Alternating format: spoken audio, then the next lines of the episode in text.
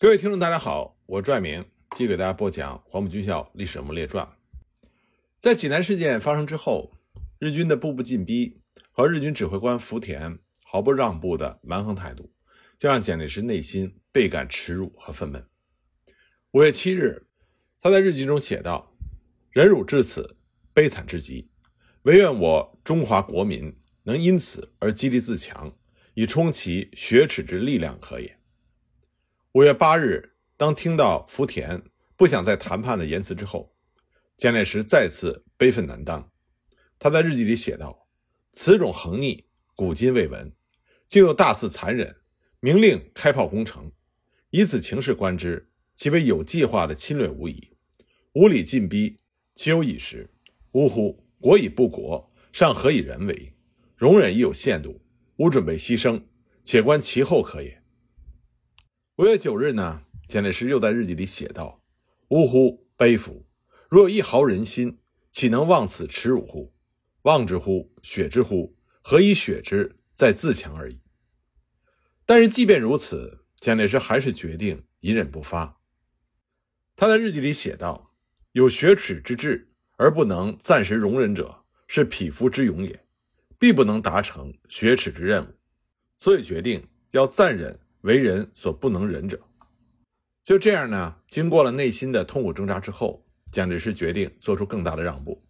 五月九日，他派总参议何成俊带着他的亲笔信前往济南，和福田做最后一次交涉。在信中呢，他答复了福田的五项条件，包括：一、第四十军军长贺耀祖因为不听命令，未能避免冲突，业已免职；二、胶济铁路沿线。及济南城周围二十华里之内暂不驻兵，济南城内外盖有武装警察维持秩序，保证城内现有驻兵撤退的时候得以安全通过。三，在国民革命军治下地方，为了保持中日两国和睦起见，早有明令禁止反日宣传，而且已经切实取缔。四，新庄、张庄的部队早已封令开拔，北伐该两处营房暂不驻兵。五，之前日军被阻留的官兵和缴获的枪支，现在全数交还。与此同时呢，蒋介石也让张群转告日本参谋本部的松井部长，如果福田继续进逼，则中方已到无法再让的地步。言外之意，这就是蒋介石最后的底线。那么，何成俊与福田的交涉结果同样是令人失望的。五月十二日，何成俊就报告蒋介石。说福田的态度仍然非常强横，不可理喻，非要解散北伐军第二、第三、第四各军团，并且要求对北伐军三位总指挥都处以严刑。而且呢，福田强硬地表示，不要再派代表来和他谈，他要求必须是蒋介石作为他的谈判对手。很明显，日本想以武力逼蒋介石就范，所以在谈判条件上不留任何商量的余地。福田的这种反应让蒋介石怒不可遏，他当时就表示：“是可忍，孰不可忍？攻破我之济南，日方自以为得意，却不知中日两国的冤仇由此而深结于人民的心中而不可拔，东亚和平的基础从此动摇。所以说，日本军阀的祸国殃民更有甚于中国的军阀。”这个时候，蒋介石所统帅的第一集团军总共下辖刘峙、陈调元、贺耀祖。方振武四个军团，再加上由朱培德兼任总指挥的一支预备队，所以日方要求解散方振武、贺耀祖、陈调元三个军团，无疑是要完全消灭蒋介石的第一集团军。对于蒋介石来说，这是无论如何都无法接受的。至此呢，和福田的军事交涉基本上宣告失败。蒋介石想通过军事交涉来实现济南事件迅速解决的想法。已经被证明行不通了。面对日本军方咄咄逼人、毫不退让的这种强硬态度，蒋介石当时有些无计可施。一方面呢，他无法在谈判桌上继续让步来满足对方的要求；另外一方面，也没有办法在战场上阻止日军肆意扩大的行动。当然，蒋介石他并不愿意坐以待毙。五月十日，张群向他发电报，说田中表示不妨碍我军北伐。蒋介石对此十分重视，立刻命张群回复：如果日方真能不妨碍北伐，将金浦路交通交给北伐军自由运输，并且不再支持北方军阀，则中日向来的关系仍然可以继续。田中展现出来的这种友好姿态，就让蒋介石重新看到了希望。那么，在对华政策上，日本军方和政府向来是分歧严重。相较于军方的强硬，日方政府更倾向于对华缓和。为了摆脱困境，蒋介石决议对此大加利用。五月十二日，在听完了何成俊的汇报之后，蒋介石立刻发电报给国府主席谭延闿，表示济南事件日方利于以武力扩大，不利于以外交解决，因此日方政府回避与我政府直接交涉。现在呢，我打算让我们的政府。正式通告日方政府，说福田所提的条件，蒋总司令已经报告给政府，而且蒋总司令力求和平，已经命令军队撤离还济南三十里，以免再发冲突。这也说明我方对日方没有任何军事行动可言，我方政府愿意与日本政府以外交方法解决之。而在前方督战的蒋总司令专注于北伐战事，不能兼顾外交。蒋介石这样就开始刻意回避与福田进行接触，而把交涉的重心转向日方政府，试图通过两国之间的外交渠道来解决济南事件。这个时候呢，蒋介石也对此前的对日策略进行了反思，认为对日交涉应有统一的方针，不要分头接洽，避免被日本人所操纵。第二天呢，蒋介石给了福田一个相对简短的答复。说何总参议已经回来，我已得知全部情况。对于阁下所提的条件，已向我方政府请示，将由我方政府接洽。这个时候，蒋介石消极的态度已经溢于言表了，他开始回避和福田的直接交涉。蒋介石执意把济南事件交由外交解决，这是形势所迫之下唯一可行的解决方案。五月十三日下午，日军在上海登陆。南京下关的日本海军也卸下了炮衣示威，顿时后方情势危急，蒋介石和国民政府是腹背受敌，所以蒋介石决定亲自回首都南京坐镇。临行之前，他再次发电报给谭延闿，表示情势至此，我与福田没有谈判的余地，所以我打算即日回京一行。这样一方面呢，可以在中枢大家商议决定方针，也可以让福田。失去交涉的对手。另外呢，在给谭延闿和国民政府的电文中，蒋介石提出恢复与日方交涉的条件，那就是不能无条件的承认福田所提出的要求，否则就再也没有磋商的余地。他表示可以以个人的名义向日方道歉，以及不在日军之前而由他本人自动解散贺耀祖的部队。蒋介石强调，这是最后的让步，否则将会有损国体。断断不可。这里呢，我们就可以看到，蒋介石之所以回避和福田的直接接触，真正的目的并不是要完全放弃与日方的交涉，而是有意以退为进，迫使对方在谈判条件上做出让步。但是对于蒋介石所提出的外交解决方案，国民政府却并不赞同。五月十四日下午，国民政府给蒋介石回电报，要求他继续在前方全权主持对日的军事交涉。对此呢，蒋介石的态度非常的坚决，他当即回电报表示，万不能仍以斟酌前方情形全权主持，渴求迅速解决。而今只有二法：一由政府召会日方政府，如中正尚无所电请者，由政府直接交涉；一由我方先与田中以正式谈判，如惩办高级官长，以贺耀祖为限，解散军队也以贺部为限度。如其能先承诺此点，则中正道歉也在所不辞；否则，单与福田交涉，其要求恐无限度。因此，中正认为此事非由军事因为外交解决不可，再以斟酌前方的情形，由我独办。蒋介石的这种以退为进的策略，的确收到了一定的效果。五月十四日晚，双方交涉中断了大约一周之后，日本参谋本部发出了声明，表示已经命令福田停战。并且特意强调继续认定蒋介石为交涉对手。第二天呢，福田本人也建议参谋本部说，军部的作战行动就此停止，此后转入外交交涉比较适宜。随后呢，殷汝耕和田中的接洽也传来了好消息。双方会谈的时候，田中对于蒋介石大表友好和赞美之意。五月十七日呢，日本的外务省陆海军当局也决定放宽军事交涉的条件，并且获得了内阁通过。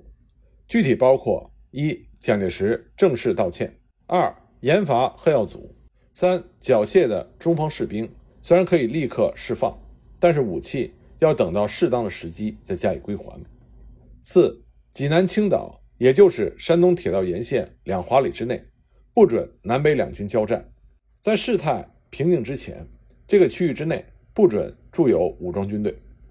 五、中国的交涉代表与日军司令交涉的时候，必须是由蒋介石正式委任。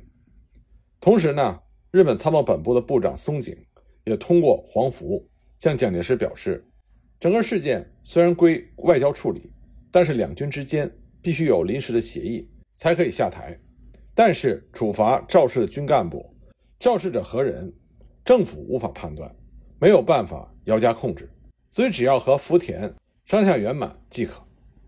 很显然，日本的军方也意识到，仅凭武力难以实现逼蒋就范的目的，因此不得不开始在谈判条件上做出一定的让步，尤其在蒋介石最为在意的问题——解散赵氏军队的数量和方式上。不再坚持福田的最后通牒的要求。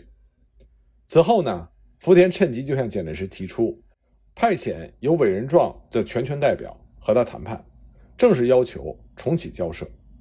不过，我们也要看到，日方上述的让步隐藏着很大的欺骗性。蒋介石的策略并没有完全成功。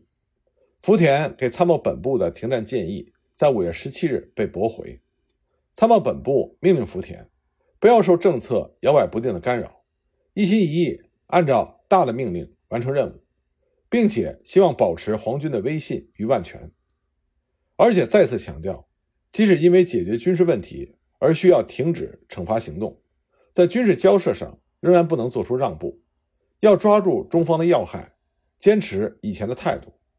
关于本问题移交给外交处理的一事，将另行指示。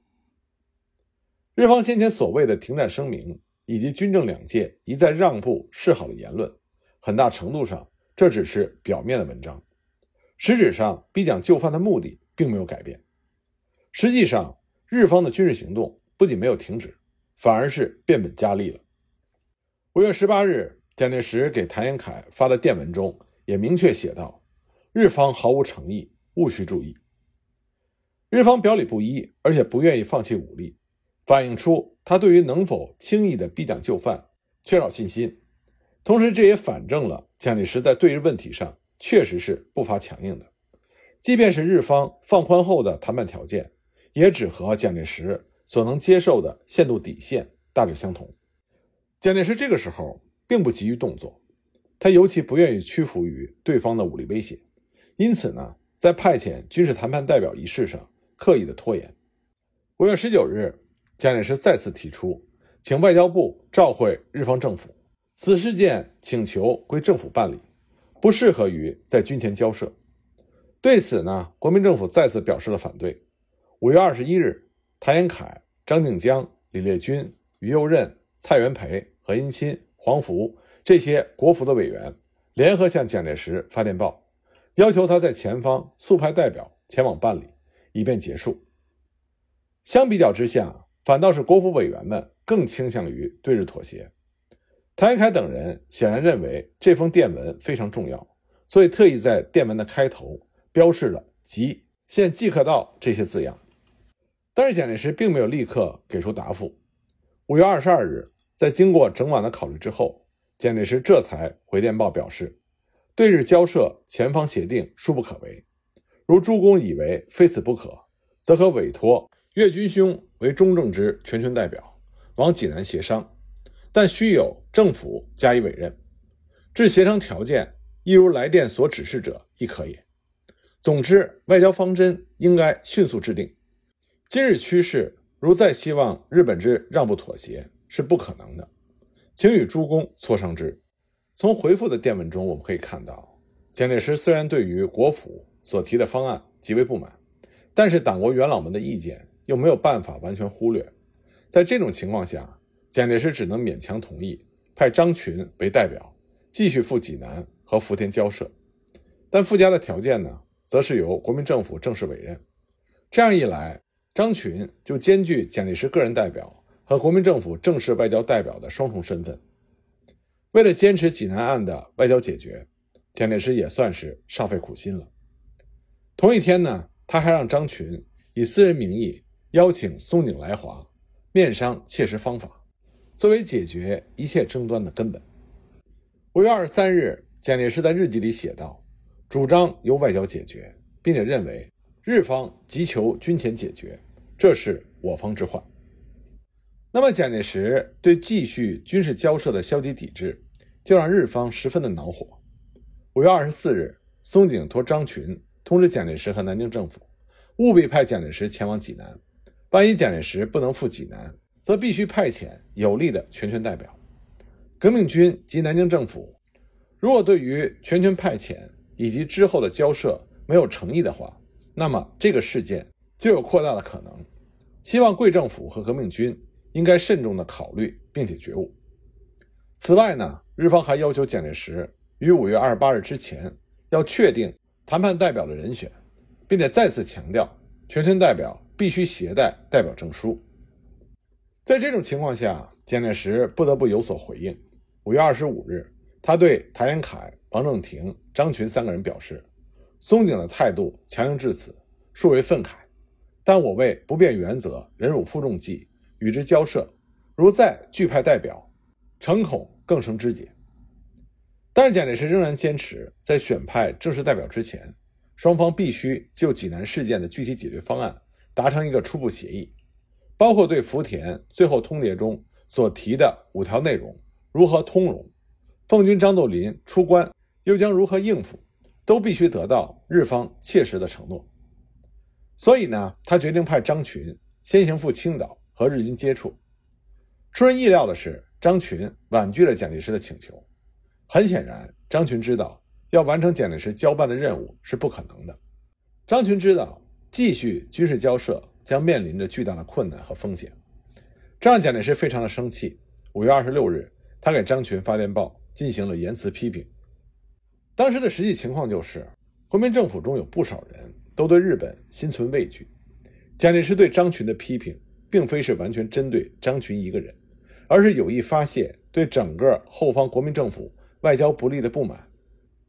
第二日，谭延闿、张静江等人再次赶赴徐州，和蒋介石商讨对日策略。蒋介石在听到各方都怀有推诿之意的时候，异常的愤慨，并且决然表示暂不派代表去济南。外交部长如果无人敢当，我愿意自己兼任。正当蒋介石内外交困的时候，即将接替黄福出任外长，并且主持对日交涉的王正廷传来了好消息。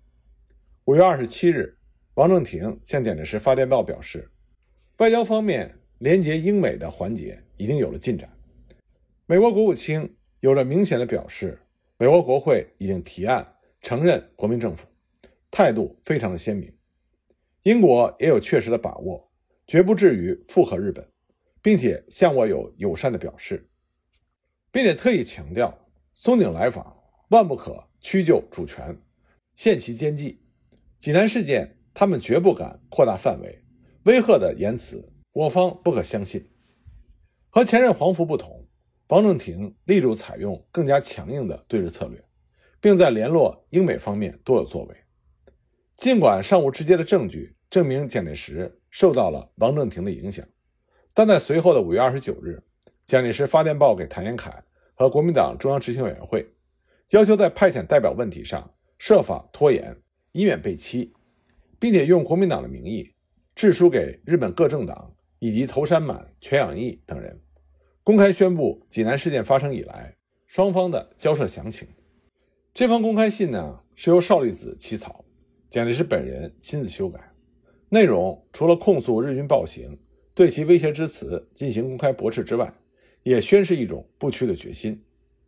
五月三十一日，松井赶赴青岛，准备和蒋介石展开会晤。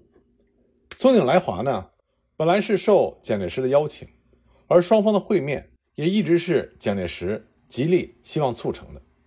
但这个时候，蒋介石却明显改换了主意，对双方的会面并不积极。六月一日，他再次发电报给张群，要求张群作为他的私人代表赶到青岛与松井接洽，并且叮嘱张群三点要旨，包括坚持济南事件必须先制定内定的条件，并且明确表示蒋介石本人不能赶赴青岛和松井会面。如果松井能和张群同来上海和南京，则蒋介石可以与他面谈解决一切。蒋介石决定坚持对日强硬，这和内外形势的变化不无关系。在此前一天，他再次接到王正廷的电报。王正廷表示，松井此次来华，行迹可疑。我曾派人询问日方领事石田，石田表示不知松井来华的情形。由此可见，松井来济南，居心狡诈，有意恐吓我方，需要保持镇定，不为所欺。并且得到确切消息，奉军张作霖已决定出关，田中被日本议会攻击甚烈，有可能将倒台，所以此后的交涉对我方有利。在这种情况下，张群和松井的会晤在六月七日在济南近郊的党家庄举行。由于张群坚持济南事件外交解决，并且蒋介石已经改换了态度，不再愿意对日道歉。最终，双方只能是不欢而散。六月八日，日方的参谋本部发电报命令松井停止交涉，迅速回国。六月九日，蒋介石辞去国民革命军总司令一职。至此呢，日本军部认为济南事件的军事交涉完全的停顿和破裂。在此之后，尽管双方仍然有零星的接触，但终究是难有实质的进展，交涉陷入到长期停顿的状态。直到当年的十月份，日本军方的干扰因素得以排除之后，由两国政府所主导的济南事件外交谈判才得以真正开启。长期以来呢，蒋介石一直因为他在处理济南事件时对日妥协而饱受诟病，但实际上这种认识并不完全符合历史的原貌。任何事物都具有两面性乃至多面性，蒋介石当然也不例外。对日妥协和退让，它既是事实，包括蒋介石在济南事件爆发之前对形势的严重误判，以及他一味侥幸妥协的心理是密不可分的。等到济南事件爆发之后，蒋介石又急忙撤退军队，并在双方军事交涉的最初，在谈判条件上一再让步。尤为严重的是，他虽然手握重兵，却不敢在战场上和日军一较高下，而是力主绕道北伐。但在另外一方面呢，蒋介石他也有对日强硬的一面。事实上，无论是在谈判桌上还是在战场上，蒋介石都不乏强硬的一面。面对日方赤裸裸的武力威胁，他虽然有不少的退让，但从来没有完全接受过对方的条件。在双方的军事交涉过程中，刚开始，蒋介石虽然为了迅速解决而让步，也和日方极力的讨价还价，但之后。因为日方要价太高，他坚持底线，不再退让。通过交涉，蒋介石也是逐渐认识到了日军的侵略本质，所以开始改换策略，与其对抗。为此呢，他积极的利用了日本军政两界的分歧，努力的试图促成济南事件的外交解决，希望通过这种方式以退为进，实现逼迫日军在谈判条件上做出让步的目的。在这个过程中，蒋介石他多次顶住了压力，力排众议，拒绝派出代表和日方交涉。这种看似消极的抵抗，最终取得了不错的效果，那就是日方同意在谈判条件上让步。受此鼓励呢，蒋介石也变得越发的强硬，以致最终使得日本军方并没有在谈判桌上取得丝毫的成就。至少从蒋介石所主持的对日交涉来看，他并没有让日方占到太多的便宜。与此相应呢，国民政府也没有在这方面遭受到太大的损失。在战场上，蒋介石也有不少值得肯定的表现。关于这方面的情况呢，我们在下一集再继续给大家讲。